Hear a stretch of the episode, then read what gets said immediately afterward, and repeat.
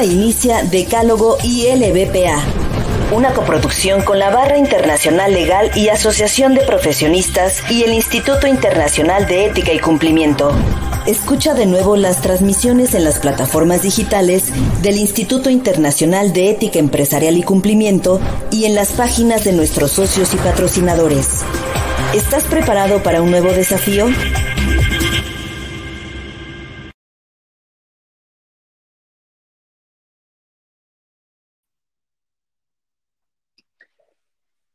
Estimados amigos, muy buenas noches.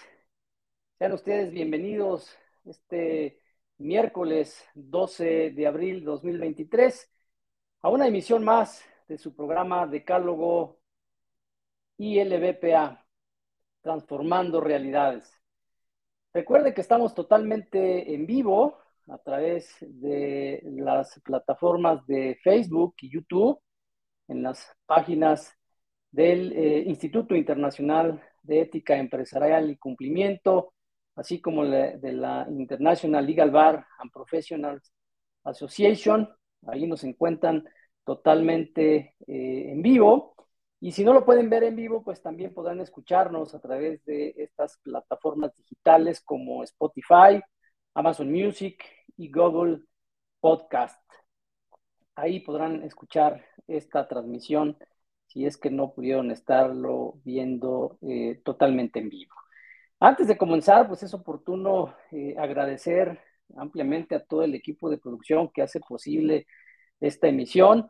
Por supuesto, agradecer a, esta coproducción del Instituto Internacional de Ética Empresarial y Cumplimiento, también eh, a la International Legal Bar and Professional Association y por supuesto a nuestros patrocinadores, eh, tal es el caso de Auditool, la red global de auditoría eh, y control interno de Fraud Explorer, eh, la metodología con inteligencia, inteligencia artificial para prevenir y detectar el fraude en las organizaciones, también a BGRC y a FC Advisory desde Chile. A todos ellos, pues un agradecimiento por la realización de este programa y pues aquí estamos con todo el ánimo para iniciar una emisión más. Y el día de hoy pues tenemos unos invitados de lujo porque abordaremos un tema sumamente interesante, un tema que estarán de acuerdo conmigo.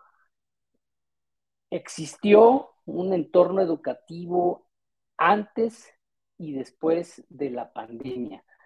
Eh, la digitalización y otras herramientas eh, tecnológicas pues vinieron a configurar pues una nueva manera de transmitir el conocimiento. La educación en México cambió, no estábamos preparados para este entorno digital y hoy pues gracias a la pandemia pues tenemos unos avances eh, interesantes con estas eh, plataformas tecnológicas.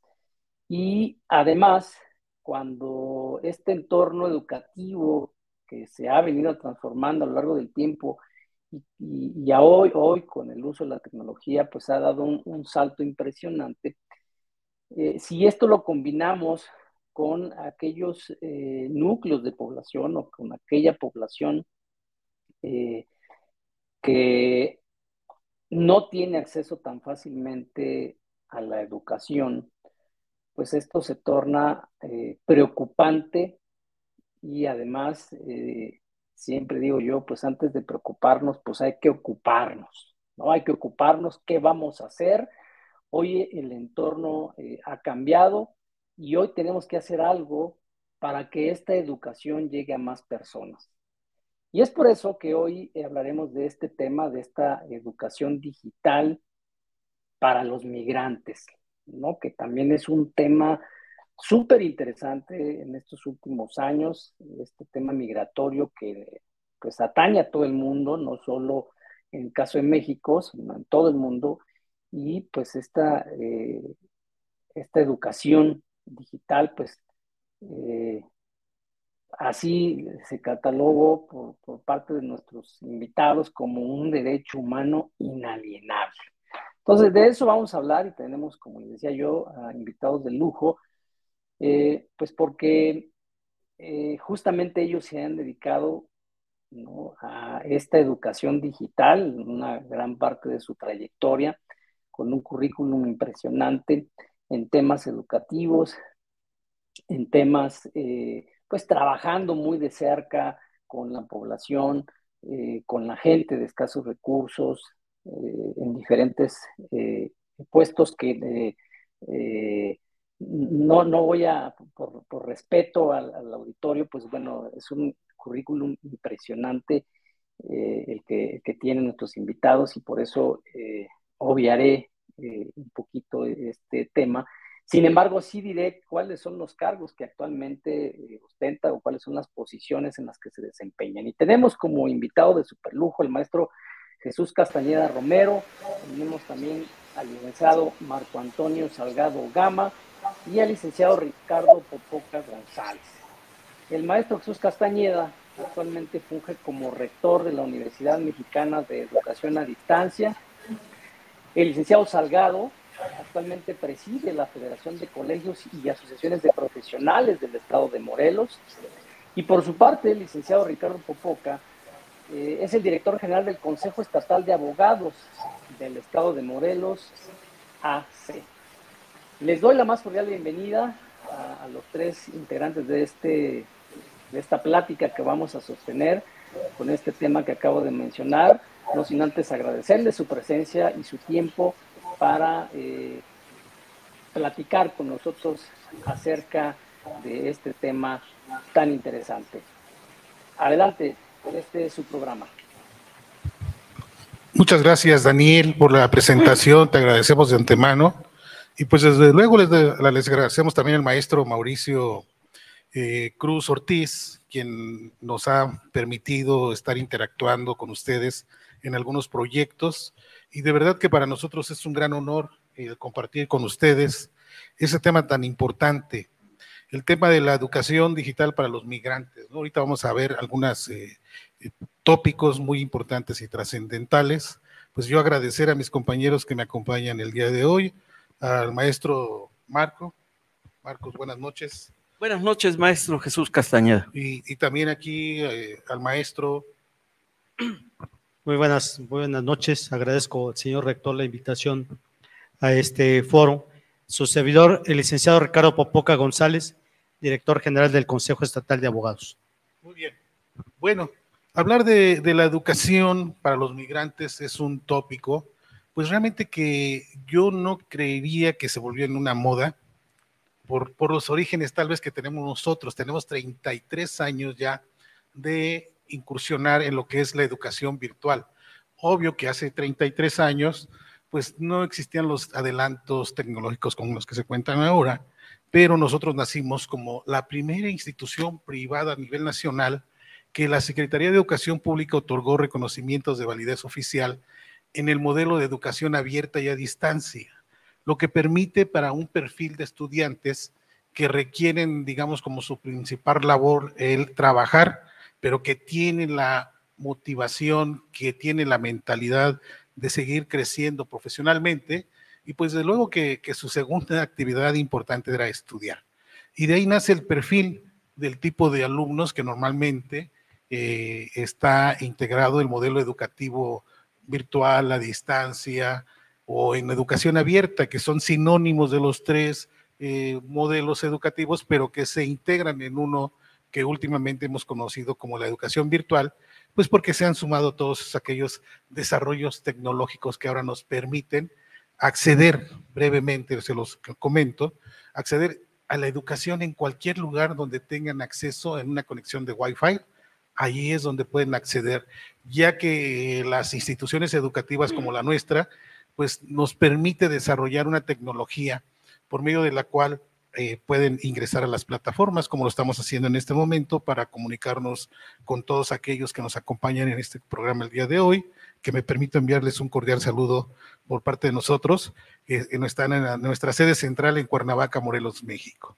Así es que entonces, a través de esos desarrollos tecnológicos, es como hemos podido llegar a miles y miles de estudiantes que tiene la, la inquietud de progresar, la inquietud de formarse profesionalmente, pero que muchas veces por las distancias, los tiempos, pues no pueden acudir a los sistemas tradicionales escolarizados donde físicamente tienen que ir a un edificio, tienen que ir a un horario fijo, ir a una eh, clase donde reciben ellos el, apoyo de, un maestro de frente a frente. Entonces, a través de, la educación virtual, de la educación digital, pues el panorama se ha abierto mucho, porque nos da la oportunidad de llegar a nuevos campos de, de, profesionistas que permiten su formación, que permiten adquirir ese conocimiento que se requiere pues para ser individuos eh, de provecho dentro de la sociedad. Así es que son de los, de los tópicos que vamos a ir manejando poco a poco. Eh, brevemente les pediré también a mis compañeros nos den su punto de vista desde su experiencia. Marco, como presidente de la Federación de Profesionistas en el Estado, pues la, la la relación que tienes con un sinnúmero de profesionistas y, que incluso instituciones educativas que forman parte de la FECAP, ¿verdad? Varias universidades que permiten de alguna manera este, conocer esos modelos educativos.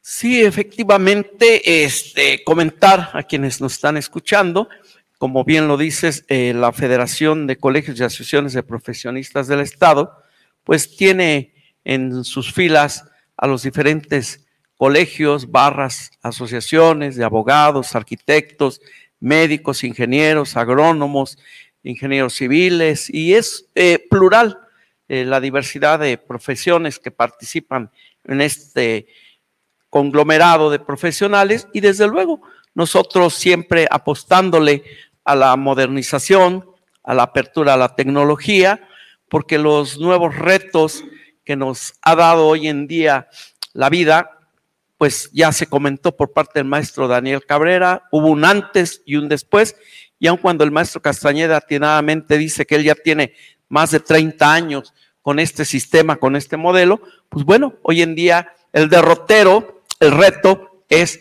cómo garantizar que los, la gran mayoría de los mexicanos pueda tener acceso al Wi-Fi y desde luego a un teléfono celular, si no es que a una computadora misma, para participar de estos grandes retos que es la tecnología, para poderse incorporar a este modelo de educación a distancia, educación virtual, y que nos permita que estas gentes participen del proceso productivo, proceso económico y social de nuestro estado de Morelos. Muy bien, pues bueno, esto nos da un panorama amplio de que realmente tenemos, este, eh, vamos a, vamos a, un corte. No, no, no, adelante, adelante. La presentación, ¿verdad? Vamos a ir cambiando las presentaciones de que tenemos para ustedes, que hemos preparado para ustedes. Ok, vamos a ir eh, dando indicaciones, perdón, pero nos estamos reorganizando para que precisamente vayamos abarcando estos temas, ¿no? Eh, cambiamos, en, ya aquí tenemos la agenda que tenemos eh, organizada para hablar el día de hoy, hablar de antecedentes, la migración, modelo educativo virtual, el proyecto construye. Pero yo creo que es muy importante, maestro Popoca, pues la migración como que es un, es un fenómeno y que es característico sobre todo de países como el nuestro, debido a que somos vecinos, digamos, del país, la primera economía del mundo, y que eso atrae a nuestros este, habitantes, a nuestros compañeros mexicanos, de buscar mejores oportunidades, como luego decimos, al otro lado del puente. Así es, así es, señor rector. Efectivamente, la, educación digital para los migrantes es un tema, es un tema muy importante, un tema que no debemos de perder de vista. Si bien es cierto que nos nuestros amigos mexicanos que se van al extranjero, como dice, no nada más van buscando el sueño americano, sino que tenemos que garantizar, el Estado tiene que garantizarles ese derecho de educación. Y es a través de los medios digitales donde se deben de, llevar a cabo. ¿sí? Este, lo que es cierto que en algunos los estados, el Estado ha olvidado el derecho a la educación en este medio. Si nos damos cuenta, se concretan únicamente a la, a la cuestión económica del trabajo, pero se han olvidado de la educación digital. Los migrantes también tienen derecho a prepararse para ser buenos trabajadores, ¿no?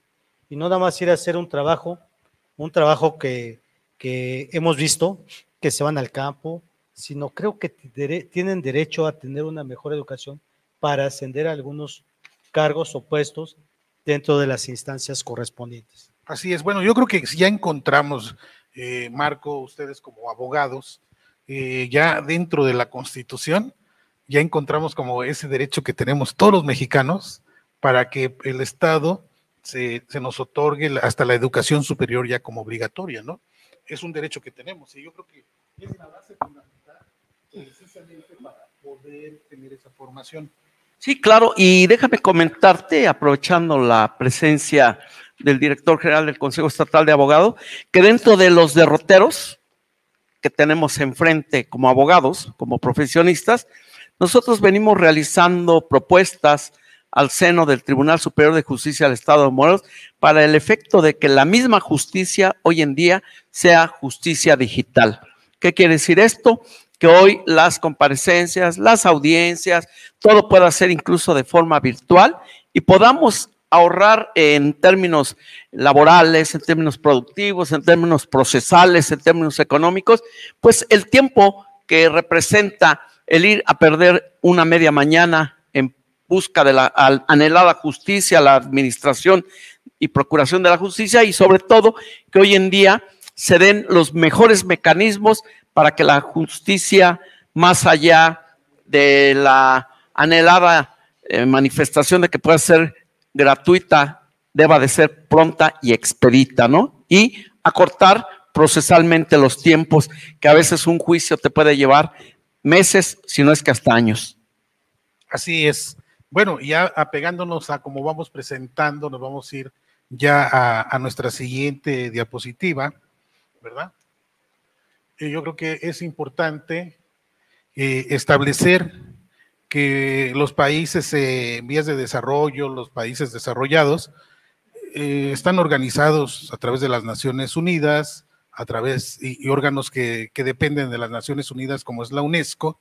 Y estos países normalmente los encontramos como los, las, las 40 economías más desarrolladas del mundo.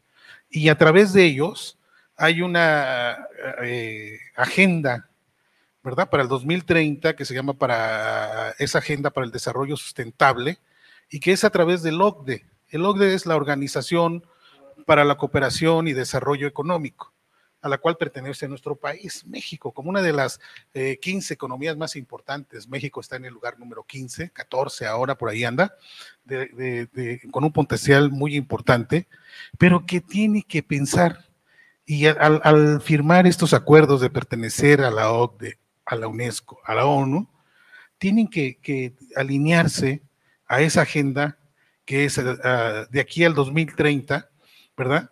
Donde se habla de, asegurar el acceso de igualdad para todos los hombres y las mujeres a una, formación profesional eh, superior de calidad, a una educación en general. Yo creo que eso es muy importante porque coincidimos en que eh, la mejor aportación que el Estado le puede dar a la población es la educación. La educación es un factor determinante que influye en el desarrollo económico de, todos los países y como vemos, pues los niveles económicos de, los países más desarrollados, pues ahí vemos como también el nivel educativo es muy alto, ¿no? Y ahí es donde se ven los resultados, ¿no, Claro, claro que sí, y aparte de esto, que es el acceso a estas condiciones de igualdad para todos los hombres, lo establece, es un derecho humano, es un derecho humano debidamente hoy consagrado, señor rector, en cuanto a la educación. El Estado tiene la obligación, ¿eh? la obligación en su totalidad de que aportar los medios, los medios, hoy en este caso, los medios digitales, como bien decía el, el presidente de la federación, debemos de tener cuando menos el acceso al Internet. ¿sí? El acceso al Internet y para poder acceder a los, a los medios. Si no tenemos el Internet a la mano, la verdad es que sería difícil acceder a los medios, a, la educación en este medio. Y, bueno, nosotros vemos como parte de esta sociedad los proyectos, ¿no? Por ejemplo, conocemos de, este actual gobierno, ¿qué, ¿qué, es lo que cuando inicia y presenta y se ve como muy atractivo? Que ellos dentro de su programa de desarrollo económico establece que para la finalización de este sexenio, los 2.490 municipios que existen en México tendrán acceso a Internet. Eso es magnífico, suena excelente como proyecto. Pero en la, en la, en la, en la realidad, pues sí, parece ser que ahorita van arriba de como más de mil este, municipios que cuentan ya con, con Internet. Y ellos están basando en la fibra óptica que maneja la Comisión Federal de Electricidad, que llega a todo el país y que, bueno, esa infraestructura le permite hacerlo. Y yo creo que eso es muy valioso, porque llegar a los municipios que muchas veces, incluso actualmente, para acceder a algunos de ellos en poblaciones como Oaxaca, Guerrero, algunos estados que, tienen eh, dimensiones enormes y aparte de eso sus este, eh, porcentajes de desarrollo son bajos, pues eh, a veces para llegar a ellos tienes que usar 8 o 10 horas, por ejemplo, en Oaxaca, caminando para llegar a algunos municipios. Entonces, ¿cómo van a tener acceso a Internet, no? Pero bueno, es un buen proyecto. Es un buen proyecto, porque a la medida que el Internet llegue a todos los municipios de México, si no el gobierno, quizá la sociedad civil se organiza, como muchas veces lo hacemos nosotros que trabajamos en conjunto, nosotros como una institución educativa, ustedes como un organismo que integra a todos los colegios, a todos los institutos y varias universidades dentro del estado, y aquí a través del Consejo Estatal de Abogados, que también incluye a un sinnúmero de barras, de consejos y a todos los abogados con la, final de, la finalidad de eso. Yo creo que en eso coincidimos las tres organizaciones, que tenemos un enfoque educativo para que la mayor parte de la gente tenga acceso a la educación, que tenga una formación profesional, que lo haga un individuo más competente dentro de la sociedad. Sí, efectivamente, eh, los retos, decía yo hace rato, precisamente estriba en que el Estado mexicano garantice el acceso a estos mecanismos de comunicación tecnológica para poder acreditar de manera fehaciente su incorporación a los procesos productivos, a los procesos laborales, a los procesos incluso de una justicia social que les permita ser tomados en cuenta, que sientan que sus derechos y sus garantías constitucionales están a salvo a partir del conocimiento, a partir de la educación y donde el Estado mexicano tiene esa obligación que aquí se ha establecido de que la educación debe ser gratuita, debe ser laica y debe de llegar a todos los rincones del país, sin excepción, facilitando los accesos también paralelamente y de la mano de la tecnología para incorporarlos a estos procesos productivos. Bueno, yo creo que uno de los enfoques que nosotros como institución educativa y, las agrupaciones, eh, nuestra visión va un poco más allá del fenómeno que actualmente, digamos, en los últimos cinco años ha estado viviendo nuestro país, que es un centro de paso para la migración de todo el mundo, no solamente de los países. Antes era el paso para nuestros este, eh, países que están como vecinos, ¿verdad? Como puede ser este, Guatemala, Honduras, El Salvador y algunos países como eh, Venezuela o Nicaragua, ¿verdad? Pero ahora el fenómeno ha sido tal que, que hay migrantes de todo el mundo utilizando nuestro país como un paso para llegar a la Unión Americana. Pero ese es un fenómeno importante que, tiene el respaldo precisamente de, de, instituciones como las Naciones Unidas, que permite y protege a través de organismos internacionales pues este, los derechos de los migrantes, que son muy importantes. Quienes hemos vivido en algún otro país como su servidor, cuando llega a un país totalmente desconocido y abrirse paso y todo, pues valoramos totalmente todo lo que es ser migrante, los retos que uno tiene, eh, cómo plantearse objetivos para, para su desarrollo, etcétera. Pero en, en, este ámbito de la educación, a nosotros nos llamó mucho la, la atención del migrante que normalmente va a Estados Unidos a trabajar temporalmente y que con mucho esfuerzo y mucha dedicación, y aquí lo hacemos, o sea, una de las aportaciones que hace eh, el migrante en Estados Unidos, pues es el, trabajo normalmente como jornalero, como eh, las construcciones, son muy cotizados, la mano de obra mexicana, por ejemplo, ¿no? En las cocinas tenemos cocineros en todos los restaurantes de todo el mundo que son mexicanos, en, los plomeros, los jardineros, todos esos trabajos que muchas veces el americano no quiere desarrollar, lo desarrolla el migrante. Y ese trabajo se ve reflejado en nuestro país. ¿De qué manera? Creo, sin temor a equivocarme, que uno de los ingresos, es el ingreso número uno actualmente de divisas en nuestro país por arriba del petróleo, por arriba del turismo, por arriba de las importaciones, exportaciones, a través de los tratados de libre comercio. Es algo realmente, es un fenómeno increíble que salva la economía de este país, porque esos miles y miles de migrantes que, se desarrollan, que su trabajo en, la Unión Americana, pues eh, se ve reflejado en el envío de, divisas que llegan a nuestro país y que mueven la economía y que la sostienen. ¿verdad?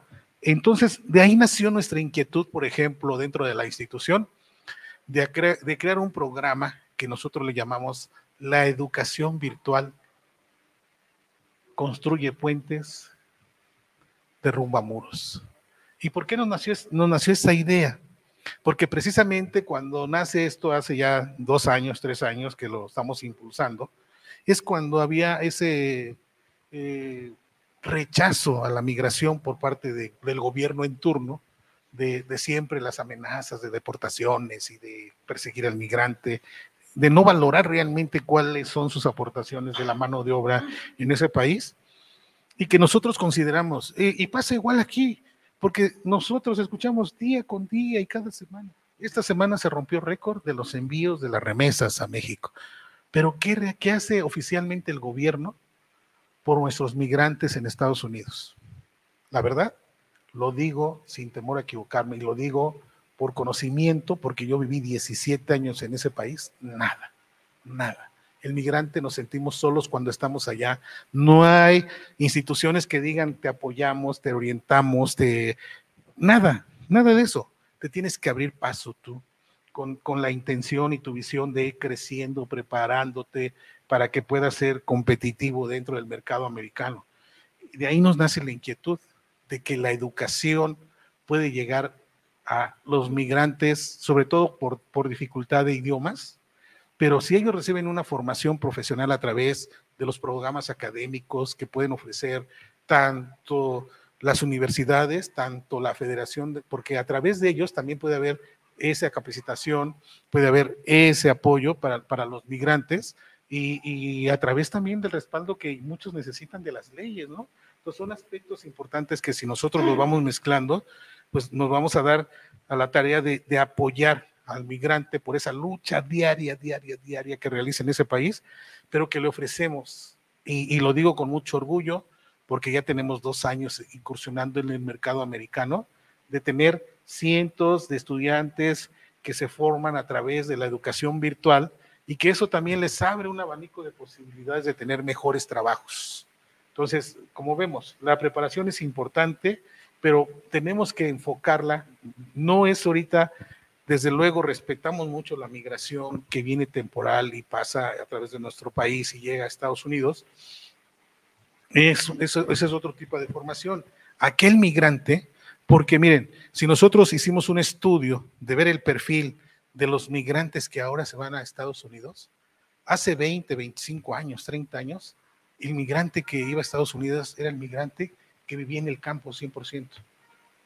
El migrante que se le van cerrando las oportunidades y pues eh, a vivir a Estados Unidos, a, la labor de, la, de ser jornaleros, ¿no? En el campo, la cosecha, que son muy cotizados. Pero a través de los años nos vamos dando cuenta que el perfil de la gente que se va a trabajar a Estados Unidos, mexicanos, ¿quiénes son? Cientos de miles egresados de las universidades que no tienen un campo de trabajo dentro del país, dentro del suelo mexicano. Y entonces vemos a cientos de mexicanos laborando, yo lo viví, empecé a enseñarme a trabajar quizá en un restaurante como cocinero, posteriormente como supervisor de tres, cuatro grupos. Todo depende de, la mentalidad que uno tenga, ¿no? Pero eh, eh, eh, vemos a infinidad de profesionistas laborando en Estados Unidos, que también sucede mucho en México, en una actividad diferente en la que se formaron, ¿no? Entonces, yo creo que nos damos cuenta de eso, de que el perfil de egresados, y no tan solo es en, la Unión Americana, ahorita el mercado de trabajo, incluso para los que salen de las universidades en Estados Unidos, encontrar trabajo dentro de su área es muy difícil. Pero ya depende también de la formación, de la ambición, de lo que uno quiere alcanzar en su vida para irse colocando, ¿no? Profesionalmente. Sí, estás diciendo una gran verdad. Eh, muchos de nosotros que ya hemos cerrado nuestros ciclos profesionales y podemos decir que a lo largo de ese trayecto académico encontramos mucha gente que tuvo la suerte, la gran virtud de haberse titulado, de contar hoy en día con una maestría, por qué no decir hasta con un doctorado, y que por un falta de espacios y de oportunidades, en donde el Estado mexicano no ha sido asertivo para incorporar a ese proceso de oportunidad, terminan tristemente, hay que decirlos, porque yo conozco casos documentados, muchos de ellos como choferes de taxis, muchos de ellos a veces hasta de albañiles, pintores, y no con ellos estoy desprestigiando tan nobles actividades, pero al final creo que es un problema muy complejo y cuando también no encuentran esos espacios de oportunidad o porque el Estado mexicano no ha tenido la oportunidad de incorporarlos a este proceso de desarrollo, de crecimiento, de productividad, pues bueno, terminan tristemente emigrando, como ya lo dijo el maestro Popoca, en busca de un sueño americano, en el mejor de los casos Estados Unidos, pero al final, como ya también lo dice el maestro Castañeda, terminan ahí siendo cocineros en la gran mayoría de los casos, porque hay que decirlo, la cocina mexicana pues tiene un plus, una plusvalía eh, frente, muy cotizada frente a la, a la actividad culinaria de Estados Unidos, pero ese es en el mejor de los casos, pero cuando han tenido que irse a otros países donde el idioma les es desconocido, donde los servicios consulares no llegan a estas oportunidades a favor de los que emigran a esos países, pues bueno, se sienten huérfanos, se sienten abandonados. Y aunque en el discurso de nuestras autoridades, de nuestros gobiernos, se pueda decir que todo el mundo está incorporado productivamente en el desarrollo de orden profesional, laboral, etcétera, tristemente vemos que la realidad es otra. Y hay que decirlo. Y bueno, coincido con lo que aquí comenta el maestro Castañeda.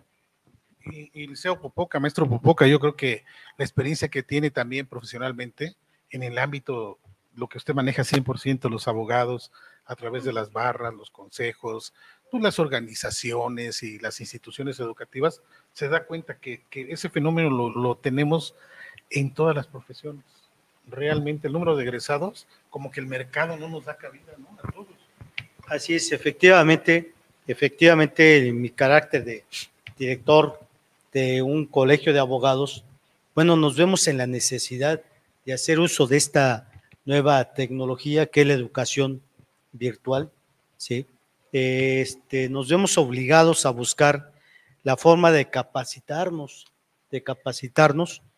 ¿Y cuál es la forma de capacitarnos hoy en día, que es la educación virtual?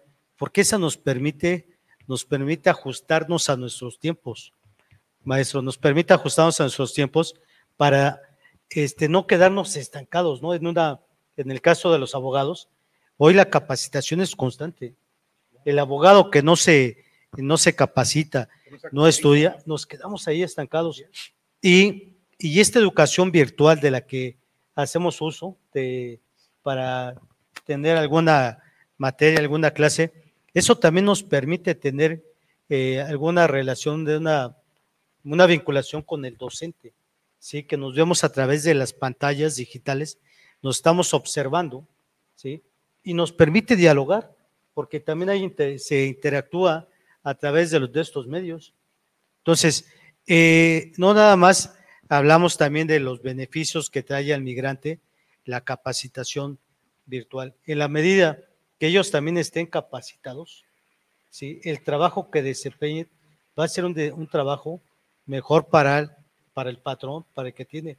Nosotros en, el, en, el, en los abogados de México hay varios compañeros que están en, en los Estados Unidos ejerciendo la profesión de abogados, pero, pero tienen que capacitarse.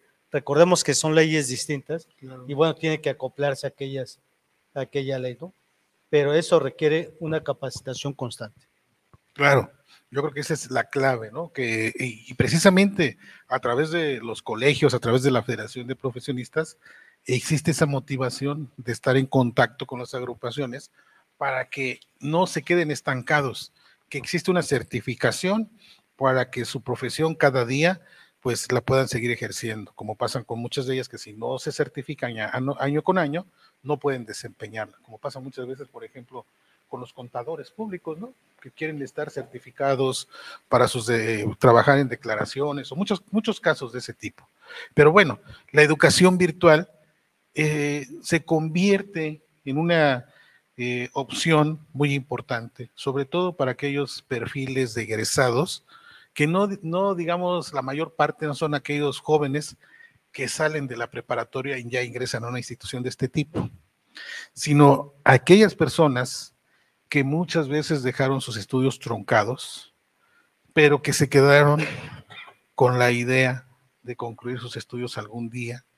Y esta es una opción muy real que les permite seguir trabajando, que no descuidar que es su principal actividad, el trabajo de lo cual viven, pero que al mismo tiempo se les quedó esa idea, esa motivación de seguirse preparando profesionalmente, pues para lograr ascender, a tener un título, una licenciatura. A mí a veces me preguntan, oiga, ¿y cómo, o sea, dónde, cómo es la educación virtual? Les digo, mire, muy sencillo. Actualmente la educación virtual está aquí. Si tú tienes acceso a Internet en un teléfono digital, puedes accesar a tu aula virtual, puedes accesar a tus materiales didácticos, puedes accesar a tus trabajos, puedes accesar a tus consultas y lo puedes llevar donde tú te encuentres. Es la gran ventaja o diferencia de la educación virtual, que el aula está donde está el estudiante. El aula se encuentra donde tienes acceso a Internet. Es un paradigma espacio-tiempo, lo rompes.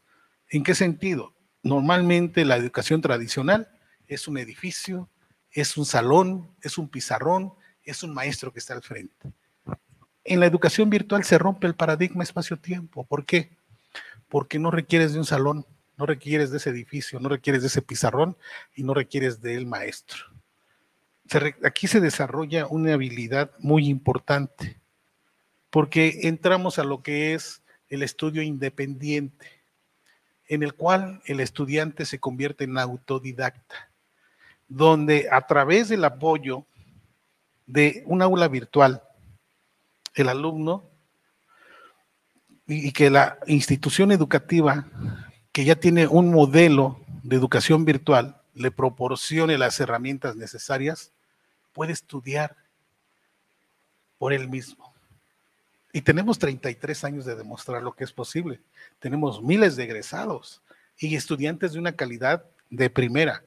Eh, encontramos muchos de nuestros egresados con mucho orgullo en, puestos eh, importantes dentro del ámbito político, social, académico, administrativo y, y desde luego este apoyo que ellos uh, obtienen a través del aula virtual, pues van a encontrar elementos que son fundamentales dentro de la estructura, como son los materiales didácticos, que están elaborados y están hechos de tal manera para que el estudiante pueda estudiar por sí mismo. Al final de las unidades de, estudio, normalmente o siempre deben de existir los cuestionarios de autoevaluación para que el estudiante vaya midiendo el grado de aprendizaje que va teniendo conforme va avanzando en sus estudios.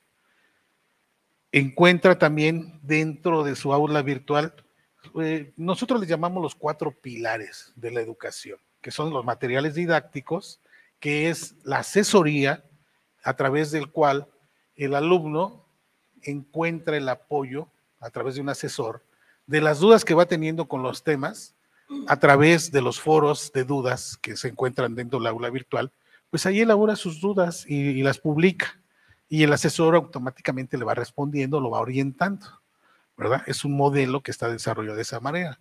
El otro aspecto importante es la evaluación. Desde luego, esa debe de existir en cualquier modelo, pero en este es muy importante porque eh, el modelo educativo virtual permite, por ejemplo, que el alumno, a través del desarrollo de unidades de, autoestudio, pues vaya teniendo eh, eh, evaluaciones parciales en las cuales pues va midiendo el grado de, comprensión y esos, esos, esas evaluaciones las puede hacer las veces que él quiera, hasta que ya cuando esté con la seguridad de que tiene los conocimientos y vuelve a solicitar el examen y lo vuelve a presentar.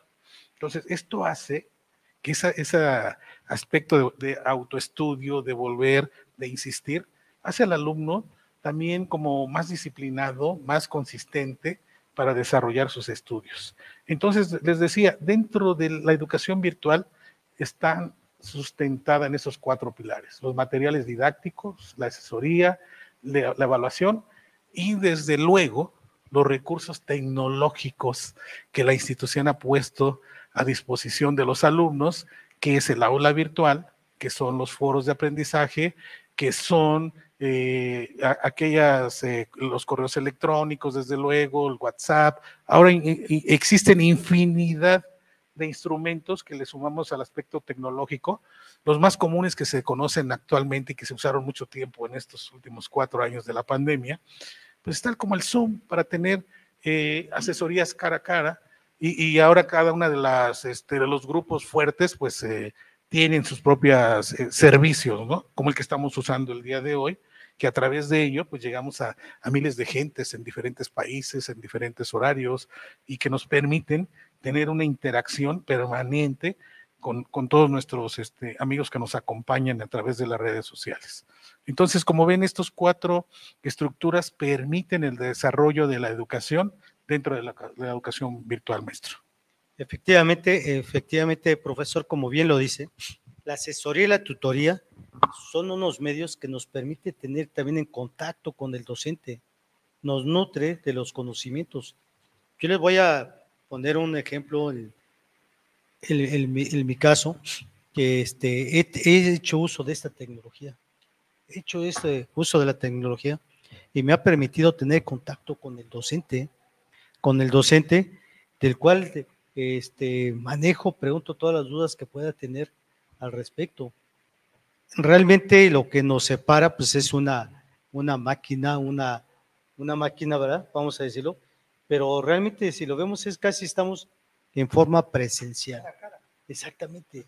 Es eso es lo importante. Y a la distancia puede ver quién está en otro Efectivamente. Y esta, y esta universidad, esta universidad precisamente a distancia, bien lo dice, a distancia, podemos estar en el país donde usted esté y está tomando las clases correspondientes. Sí, se está preparando, se está capacitando, haciendo uso de la tecnología, haciendo uso de la tecnología y el acompañamiento que lleva a cabo con el docente. Entonces, la verdad es que hoy en día, que este, la medida que va pasando el tiempo, se van, se van modificando los, todos los medios electrónicos y vamos accediendo un poco a, a la educación digital. Así es. Pues ya, yo creo que eh, cada vez y cada día, yo alguna vez eh, eh, que estaba en, en algunos reuniones, algunos seminarios que tenemos oportunidad de participar, dentro de, de, los estudios que se han hecho, dicen que cada 54 días, cada 54 días se multiplica el conocimiento de tal manera que lo que estudiamos nosotros hace cuatro años o cinco años en una licenciatura ya quedó obsoleto. Imagínense el avance tecnológico, cada 54 días ya queda obsoleto lo que tú estudiaste en una licenciatura y tienes que volverte a actualizar, actualizar, actualizar. Y entonces ahorita, por ejemplo, estamos ahorita viendo el desarrollo de algunas tecnologías que, que todavía nuestra mente no alcanza a veces a dimensionar como lo que estamos viendo ahorita de, lo que es eh, el desarrollo de la inteligencia artificial, que es un fenómeno de verdad, que cuando nos pensamos, nos, ponemos a ver, analizar y decir, imagínense esto de la, inteligencia artificial, que proyecciones de algunas gentes dicen a través de un chip que algún día te van a insertar y la, la infinidad de información que algún día el ser humano podrá manejar y tener para el desarrollo, ¿no? Educar para crecer. El saber es vida, que son a veces unos de nuestros lemas importantes, pero que esas frases aplicadas al desarrollo tecnológico que tenemos ahorita, realmente vemos las dimensiones que se pueden alcanzar a través de la educación virtual, que precisamente nuestro, nuestros eh, dos proyectos estrellas que tenemos, podríamos decir, dentro de la universidad y que de forma conjunta los iremos trabajando, es también el que nosotros, ese, ese proyecto ya lo hemos presentado, digamos, en el Senado de la República, el de la educación virtual para que llegue a los, a los 2.490 municipios que existen en el país. Eso sería algo formidable, pero que sea con el apoyo oficial de cualquier gobierno, quien esté al frente, para que sean proyectos que a través de los municipios, imagínense, uno, uno les dice uno, imagínate que cada municipio ponga cinco aulas virtuales y ellos la financien, que no son caras, y que ellos les den mantenimiento, pero que, que permitan que la población de esa localidad tenga acceso a la educación.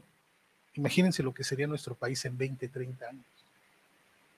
Que no haya ya un freno para que la gente se eduque, para que la gente tenga esa oportunidad.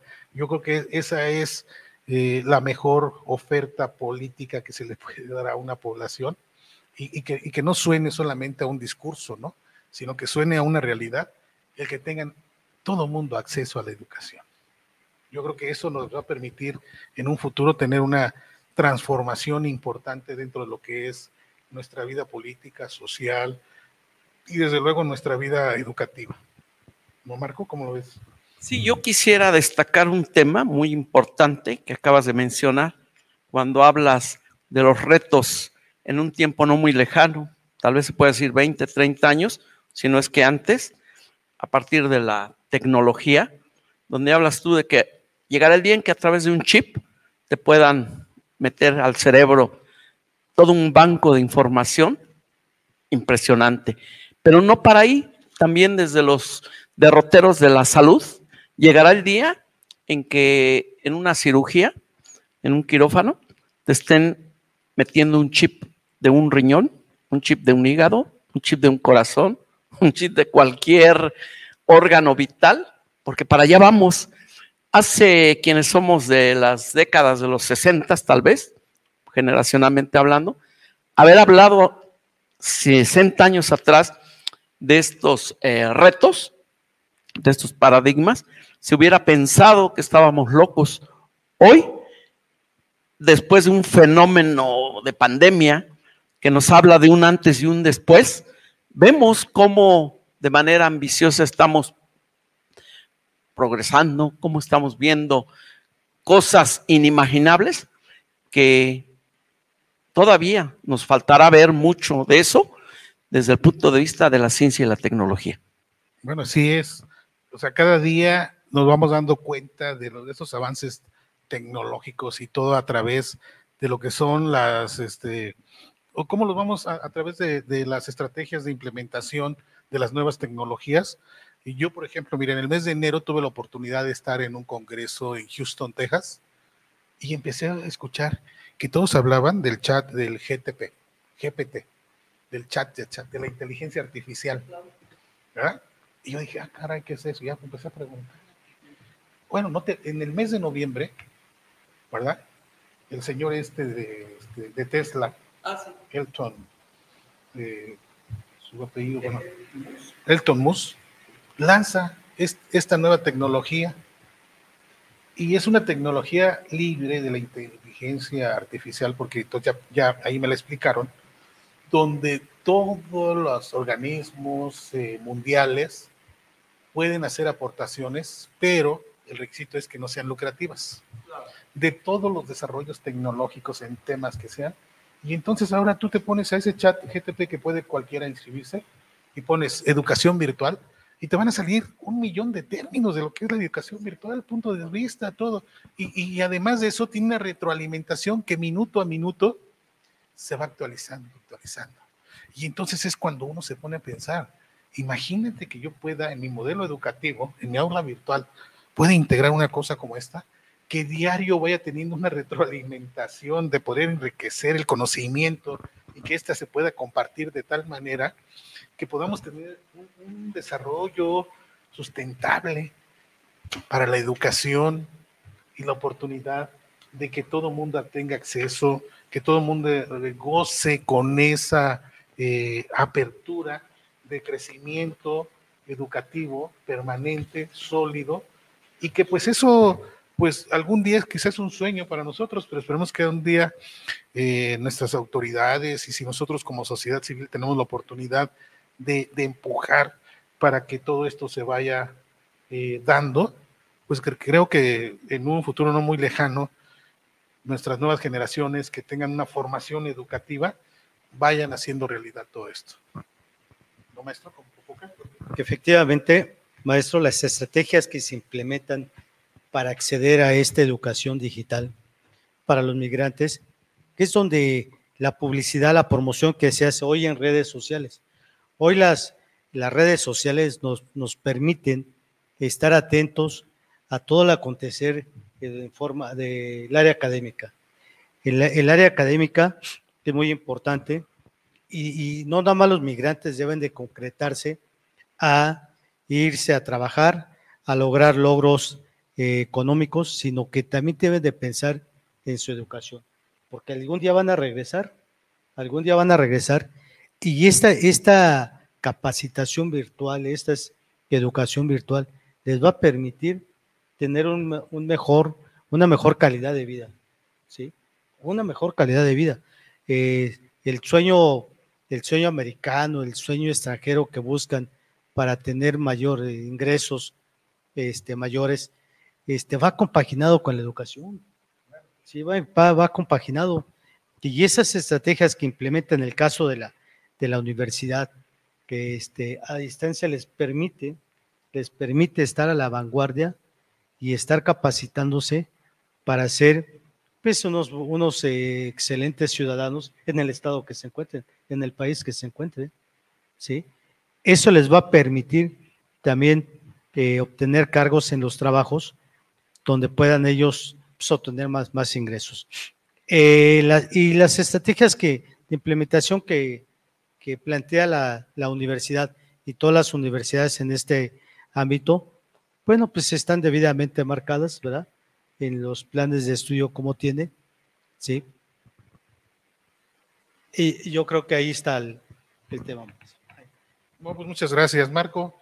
Pues yo creo que esa aplicación de la, la educación digital, pues no tan solo es muchas veces otro fenómeno importante, como lo que acaba de decir el maestro Popoca, no solamente es para aquellos que se van a trabajar a, la Unión Americana, a Canadá ahora, a través de, la gran apertura que ha habido a través de estos tratados eh, comerciales, sino ahora ellos mismos le brindan la oportunidad a su familia con el envío de remesas para que sus hijos, quienes se quedaron aquí, tengan acceso a estudiar tengan la oportunidad de formarse profesionalmente. Entonces es un factor importante que a través de la migración de trabajadores que se van a Estados Unidos, hay una oportunidad para ellos para formarse, pero al mismo tiempo para su familia, los que se quedaron aquí, que sea un incentivo a través del apoyo que ellos mandan para que sus hijos tengan acceso a una, una formación educativa que sea educar para crecer, ¿no? Se oye sencillo, pero todo lo que eso significa es muy importante. Y, como dice también nuestro lema en la universidad, el saber es vida el saber es una frase que precisamente viene eh, del nombre de esta institución, del logo que tiene, de Quetzalcoatl, que para, eh, muy rápido se los digo por qué nos basamos o nosotros nos inspiramos en el nombre de Quetzalcoatl, porque precisamente aquí muy cerquita de Cuernavaca hay una población que se llama Tepoztlán, que es muy famosa, que es uno de los dos pueblos mágicos que tiene el estado de Morelos.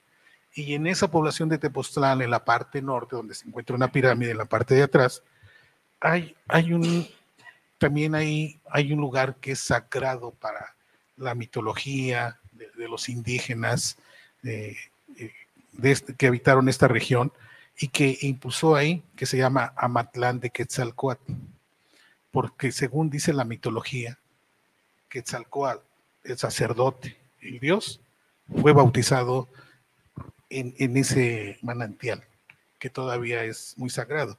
Y la, de los códices que se encontraron, pues es ese, el Quetzalcoatl significa para ellos el Dios, el sacerdote que transmitía el conocimiento y su, su logo de, que lo identificaba era eso, su frase, el saber es vida. Pero todo lo que esa filosofía implica, esas tres palabras, pues están precisamente en lo que es la educación, la formación, ¿verdad? Entonces, pues yo creo que eh, ha sido un, tema muy interesante, un tema que hemos estado este, manejando en estos últimos eh, semanas, meses, en donde hemos tenido oportunidad de platicar con nuestros amigos a través de las redes sociales.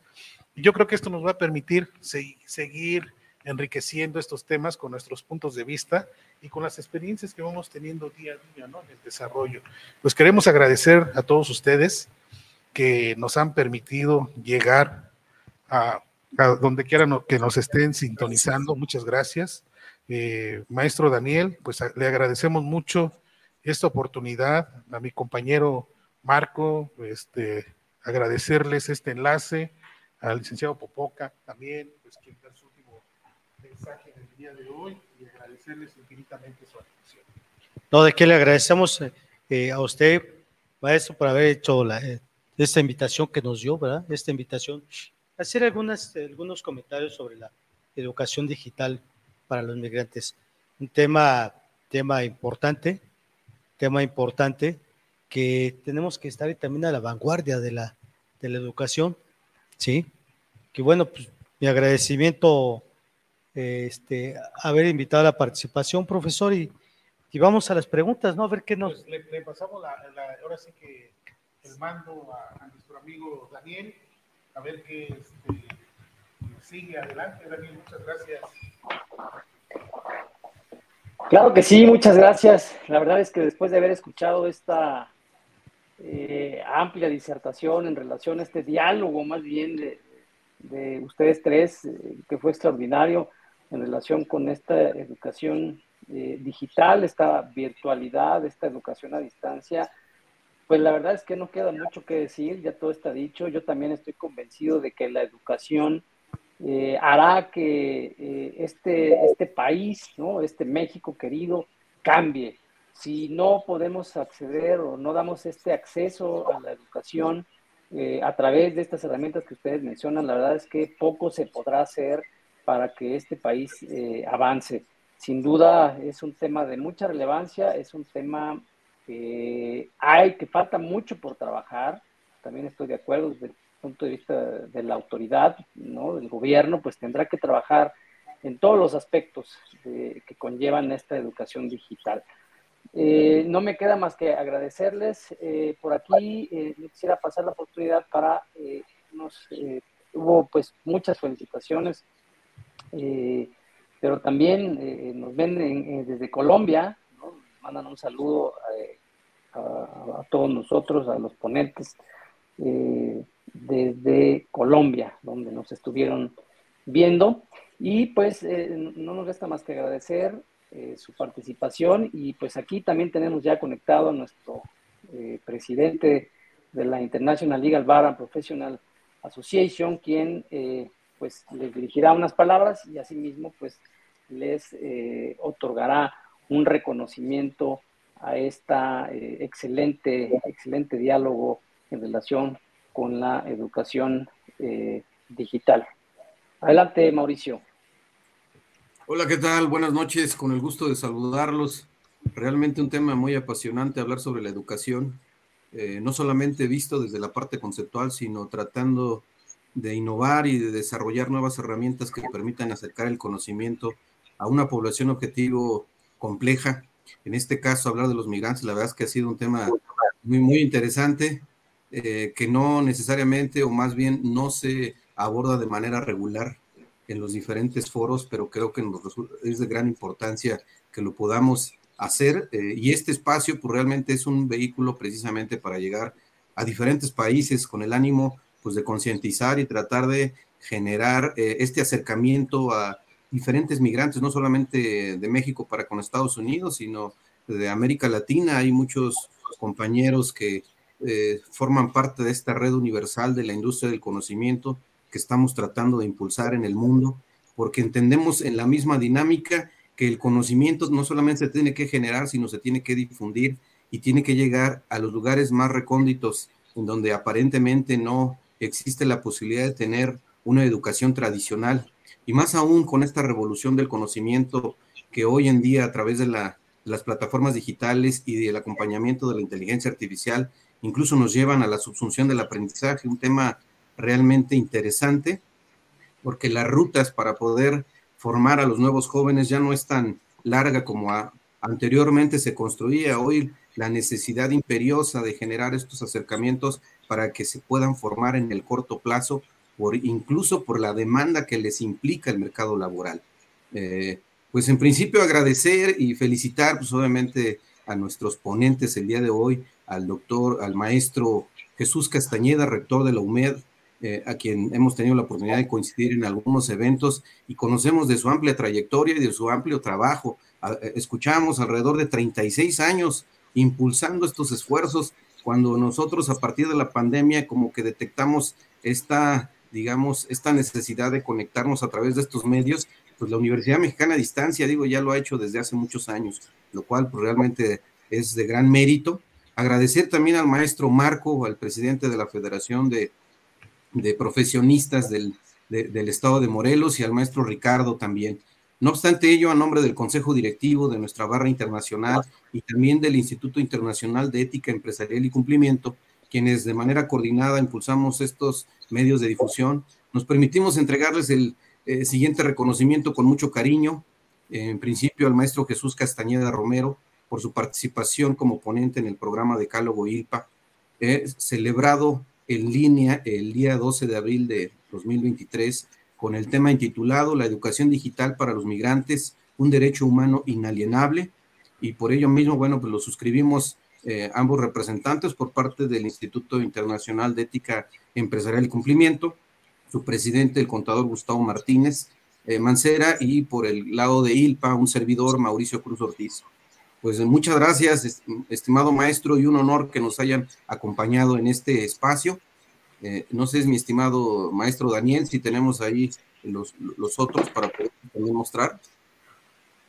Sí, sí, sí, sí, dame, un segundo. Nada más que estado aquí un poquito en, cargar. Uno de los problemas que siempre tenemos en los programas, pues obviamente es el tiempo, eh, nos ganó, pero si ustedes lo, lo desean más adelante, eh, eh, si lo quisieran, ahí pudiéramos abordar una, otro programa para poder abordar pues la continuidad de este programa o, incluso si hubiera algún otro tema de, relevancia que quisieran hacer llegar a, la audiencia, con mucho gusto, este espacio está abierto. Eh, ahora sí me regreso, también un reconocimiento al maestro Ricardo Popoca González por su participación como ponente en este programa de Decálogo ILPA, como mencionábamos, intitulado La educación digital para los migrantes, un derecho humano inalienable. Nuevamente, eh, reiterando, lo suscribimos y lo firmamos ambas instituciones internacionales. Y bueno, pues nuevamente también agradecerle que haya formado parte de este programa, que hoy nos hayan acompañado. Y bueno, eh, al maestro también Ricardo, eh, perdón, no sé si se perdió ahí la imagen, pero bueno, agradecer también al maestro que se incorporó a esta charla eh, que nos permite tener una eh, discusión muy interesante desde el punto de vista académico, pero también desde la parte operativa, la parte práctica, la que vivimos día a día con los profesionistas, más aún cuando existe el, el riesgo de que algunas profesiones derivado del, de, la inteligencia artificial, pues corren el riesgo de que puedan desaparecer, desaparecer de manera gradual.